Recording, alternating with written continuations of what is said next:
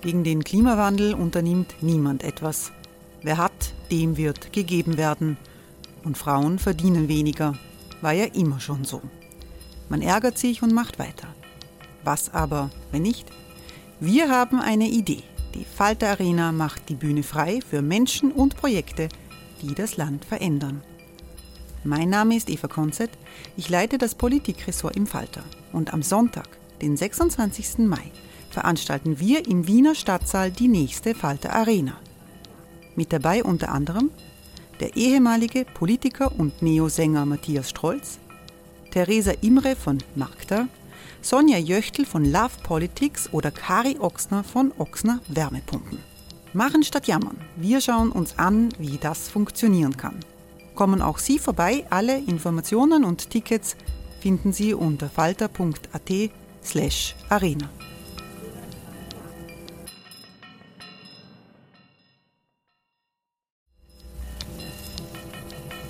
Falter-Podcasts werden durch Werbung unterstützt. Das hilft bei der Finanzierung unseres journalistischen Angebots. Hey, it's Ryan Reynolds and I'm here with Keith, co-star of my upcoming film If, only in theaters May 17th. Do you want to tell people the big news? All right, I'll do it. Sign up now and you'll get unlimited for $15 a month in six months of Paramount Plus Essential Plan on us. Mintmobile.com slash switch. Upfront payment of $45 equivalent to $15 per month. Unlimited over 40 gigabytes per month. Face lower speeds. Videos at 480p. Active Mint customers by 531.24 get six months of Paramount Plus Essential Plan. Auto renews after six months. Offer ends May 31st, 2024. Separate Paramount Plus registration required. Terms and conditions apply if rated PG.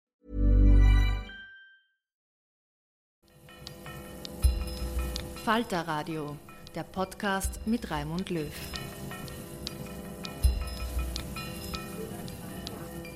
Sehr herzlich willkommen, meine Damen und Herren, im Falterradio. Die Sängerknaben sind Teil der österreichischen Identität, so heißt es zumindest. Ob das wirklich stimmt, darüber kann man wahrscheinlich diskutieren. Die meisten Menschen in Österreich waren noch nie in ihrem Leben in einem Konzert äh, des berühmten Bubenchors sowie Fiaker, Mozartkugeln und vielleicht die immerwährende Neutralität gehören die Sängerknaben in ihren Matrosenanzügen und mit ihren tollen Stimmen zu den großen Klischees für unser Land. Lina Paulitsch hat die Sängerknaben in ihrem Alltag besucht und im aktuellen Fall eine Reportage geschrieben. Hallo Lina. Hallo. Ob das wirklich zeitgemäß ist, ein Internat, in dem die Buben für künstlerische Höchstleistungen trainiert werden, mit denen der Chor dann international auf Tournee geht. Die Frage stellst du zum Beginn deines Artikels. Was ist die kurze Antwort nach der Recherche? Also wenn sie ja oder nein sein muss, dann würde ich äh, sagen schon ja, ähm, weil ich es in erster Linie als Ausbildungsstätte gesehen habe. Also wie ich dort war, habe ich bemerkt, dass es einfach eine Schule ähm, wo Kinder, Buben und Mädchen mittlerweile eine musikalische Ausbildung erhalten, zwei Stunden pro Tag, also jetzt auch nicht so schlimm, dass die sonst kein Leben haben. Und ja, ist schon toll, was die dort lernen und welche Kunst sie produzieren und erlebbar machen. Für künstlerische Höchstleistungen braucht man totales Training, totale Disziplin. Äh, ist da nicht äh, ein, ein, Element eigentlich der Dressur dabei, wenn man denkt, das sind äh, Kinder, die noch nicht einmal Teenager sind? Ja, ich glaube, man muss sich keine Illusionen machen. Klassische Musik ist Hochleistungssport, also ohne Üben äh, wird man nicht weit kommen. Die Frage ist nur, äh, klassische Musik ist trotzdem sehr schön und Musik ist was ganz Tolles, für viele die höchste Form der Kunst. Und ja, also es hat natürlich, dann hätte eine Skischule auch keine Berechtigung. Und ich finde in diesem Sinne, ein bisschen Disziplin braucht es halt auch dafür. Eine sehr selbstbestimmte Kindheit werden wahrscheinlich Sängergraben nicht haben, oder? Die Kinder, mit denen ich geredet habe, die haben das nicht so erlebt. Also die haben halt gesagt, ja, eben zwei Stunden pro Tag üben sie, also singen sie gemeinsam im Chor. Es hat aber auch was Gemeinschaftliches. Es gibt Kinder, die das weniger mögen, die steigen dann auch aus. Es gab eine große Welle von Kindern, die, die in der Pandemie zum Beispiel dann den Hut drauf geworfen haben, weil die das einfach dann nicht mehr wollten. Aber ja, also zwei Stunden pro Tag, es ist jetzt kein Militärcamp. Hören wir hinein in eine der Proben, bei denen du dabei warst. Zwei und drei.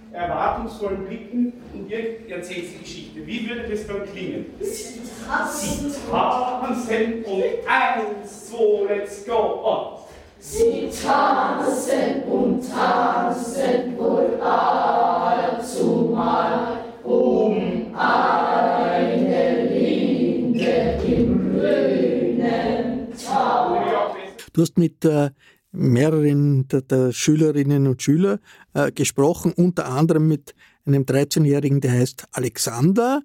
Und äh, du hast ihn gefragt, ob er einfach eigentlich aufgeregt ist vor Vorführungen. Hören wir uns das an. Nicht wirklich.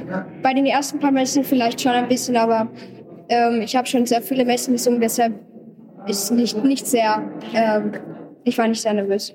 Ist das, Lina, typisch für die Schüler, die du dort getroffen hast? Eigentlich ziemlich cool. Ja, da ist ein, hat, hat ein, das Leben eines, eines äh, jetzt schon als Kind, eines äh, tollen Sängers, möchte auch ein Sänger werden und hat keine Probleme offenbar mit dem Training und der Disziplin. Ich weiß es nicht, ob das alle Kinder so empfinden, natürlich.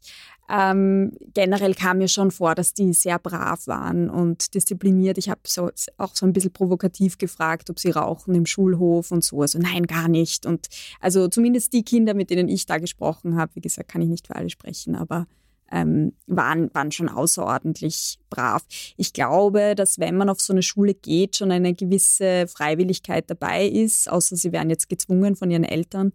Aber ich glaube, in den meisten Fällen will man ja dann auch singen und man will ja auch Teil sein dieses Kosmoses und irgendwie so da mitmachen und ein Ziel haben und eben in der Gemeinschaft worauf hinarbeiten. Also ich, so kam mir das vor, wie so eine kleine, wie so ein Mikrokosmos, in, in dem man ein gemeinsames Ziel hat. Ausgangspunkt für die Recherchen des Falter äh, war äh, Finanzprobleme, Finanzschwierigkeiten der Sängerknaben.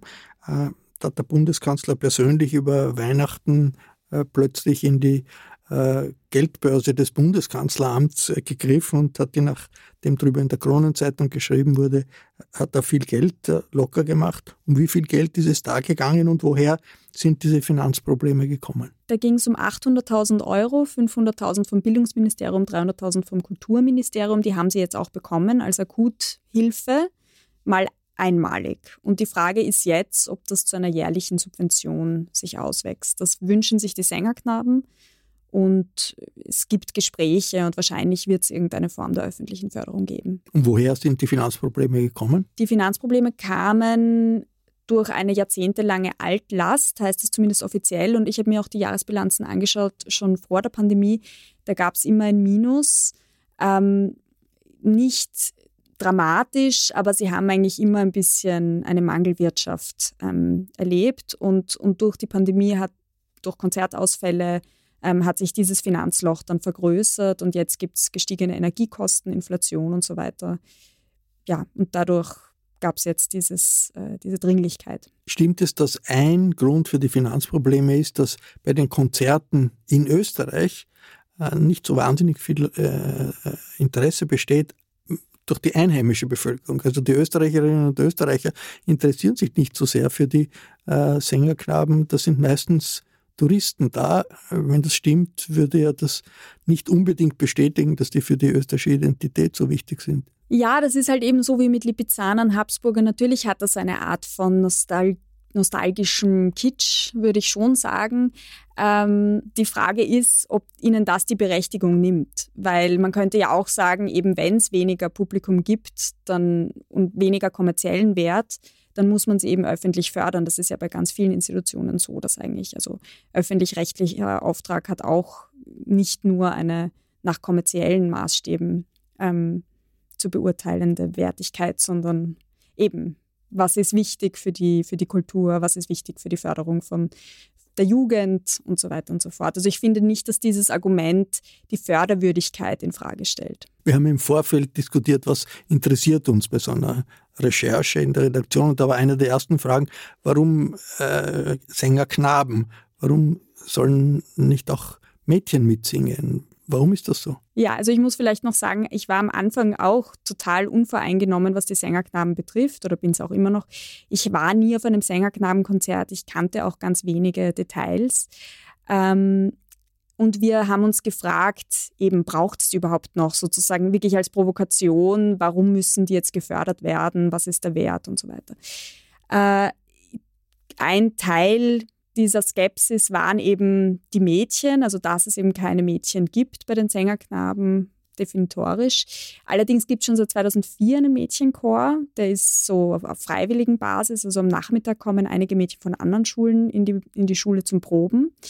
Und jetzt, ab 2024 im Herbst, wird das institutionalisiert. Das heißt, es wird einen fixen fünften Chor geben, der auch einen eigenen Namen bekommt und ähm, der dann auch Auftritte hat, genauso wie die Sängerknaben und sozusagen gleichwertig in der Marke sein soll. Das ist sehr spät. Ich Unglaublich spät, 2024. Frauenfrage und, und die Gleichberechtigung der Frauen ist seit Jahrzehnten ein Thema. Ja, also das kann man ihnen sicher anlassen, dass das so spät kommt.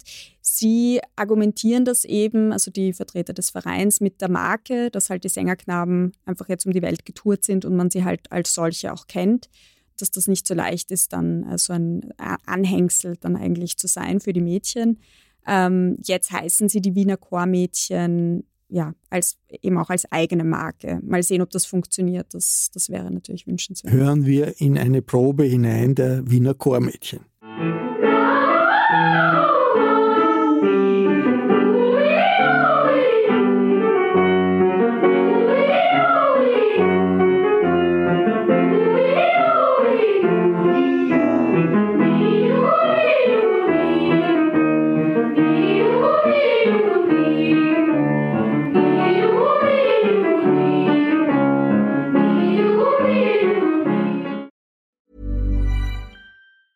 Even on a budget, quality is non-negotiable. That's why Quince is the place to score high-end essentials at 50 to 80% less than similar brands. Get your hands on buttery soft cashmere sweaters from just 60 bucks, Italian leather jackets, and so much more. And the best part about Quince, they exclusively partner with factories committed to safe, ethical, and responsible manufacturing. Elevate your style without the elevated price tag with Quince. Go to quince.com slash upgrade for free shipping and 365-day returns. Lina, woher kommt eigentlich die Idee, dass nur Knaben schön singen können und nicht auch Mädchen? Das ist eben die total misogyne Vorgeschichte. Also das ähm, kommt aus der Bibel. Im ersten Korintherbrief wird das Schweigen der Frauen in der Kirche gefordert. Und deswegen hat man eigentlich begonnen, dann Frauen aus dem Kirchenchor auszuschließen und durch Knaben zu ersetzen. Oder so kommt eigentlich die Idee, die hohen Stimmlagen auch mit Männern ähm, stemmen zu können. Und äh, ja, also man, man, weiß ja auch, es gab Kastraten, also Männer, die wirklich kastriert wurden, damit sie so hoch singen können. Und eigentlich im Grunde, weil man keine Frauen dabei haben wollte. Also das hat eine sehr frauenfeindliche Urgeschichte. Äh, das, das stößt bitter auf, wenn es um dieses ganze Thema Knabenchöre geht.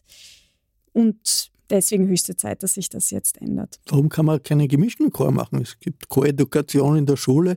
Ist es wirklich tatsächlich so, dass Bubenstimmen anders klingen als Mädchenstimmen, dass man die nicht mischen kann? Das sagen zumindest die Chorleiter bei den Sängerknaben, dass es physiologische Unterschiede gibt. Ich habe selber schon auch ein bisschen gehört, es klingt schon anders. Äh, das hat mit dem Stimmbruch zu tun, dass in der Zeit um den Stimmbruch, also in dieser Phase zwischen 10 und 14, also das Alter der, der klassischen Sängerknaben, dass da der Resonanzraum im Hals wächst und irgendwie anders klingt und, und ja, also da irgendwie eine besondere Fülle in dieser hohen Stimmlage noch hat.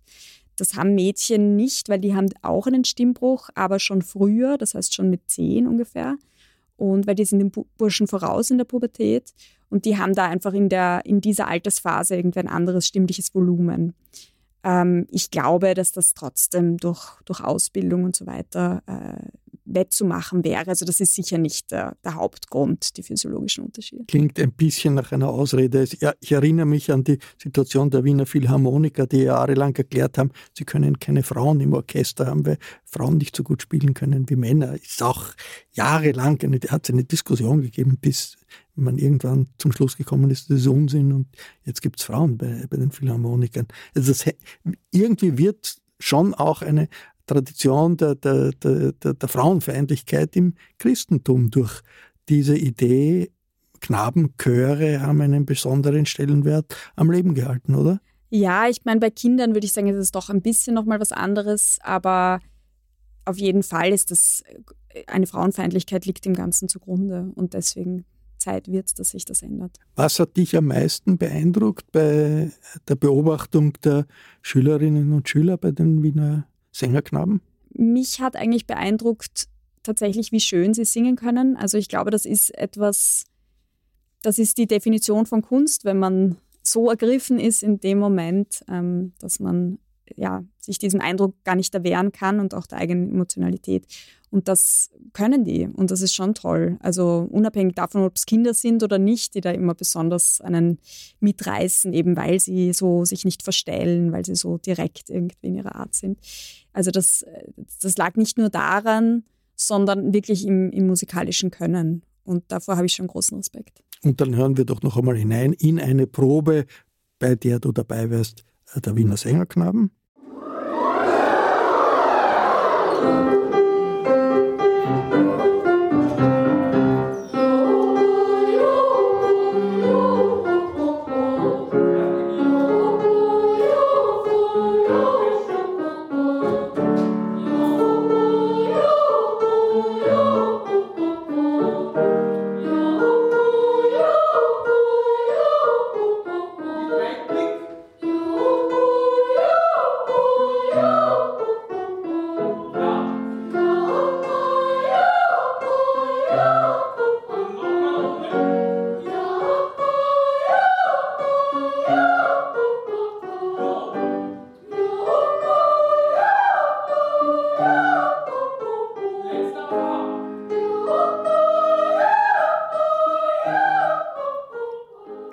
Paulitsch, äh, vielen Dank für dieses Gespräch und für deine Recherche. Ich verabschiede mich von allen, die uns auf UKW hören, im Freirad Tirol und auf Radio Agora in Kärnten. Unerwartetes in Kultur, Politik und vielen anderen Bereichen gibt es jede Woche im Falter. Ein Abonnement des Falter ist eine gute Idee. Alle Informationen finden Sie im Internet unter der Adresse abo.falter.at. Ursula Winterauer hat die Signation gestaltet. Philipp Dietrich betreut die Audiotechnik für diese Sendung. Danke, Philipp. Ich verabschiede mich bis zur nächsten Folge.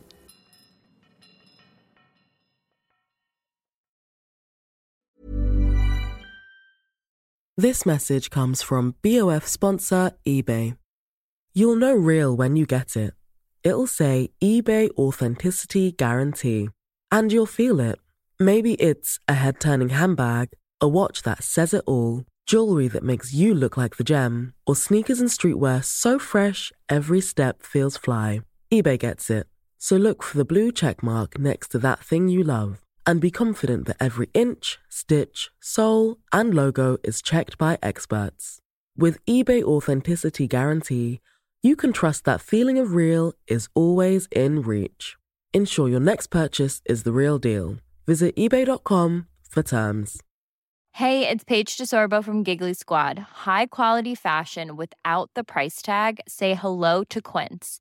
I'm snagging high end essentials like cozy cashmere sweaters, sleek leather jackets, fine jewelry, and so much more. With Quince being 50 to 80% less than similar brands. And they partner with factories that prioritize safe, ethical, and responsible manufacturing. I love that. Luxury quality within reach. Go to quince.com slash style to get free shipping and 365 day returns on your next order. Quince.com slash style.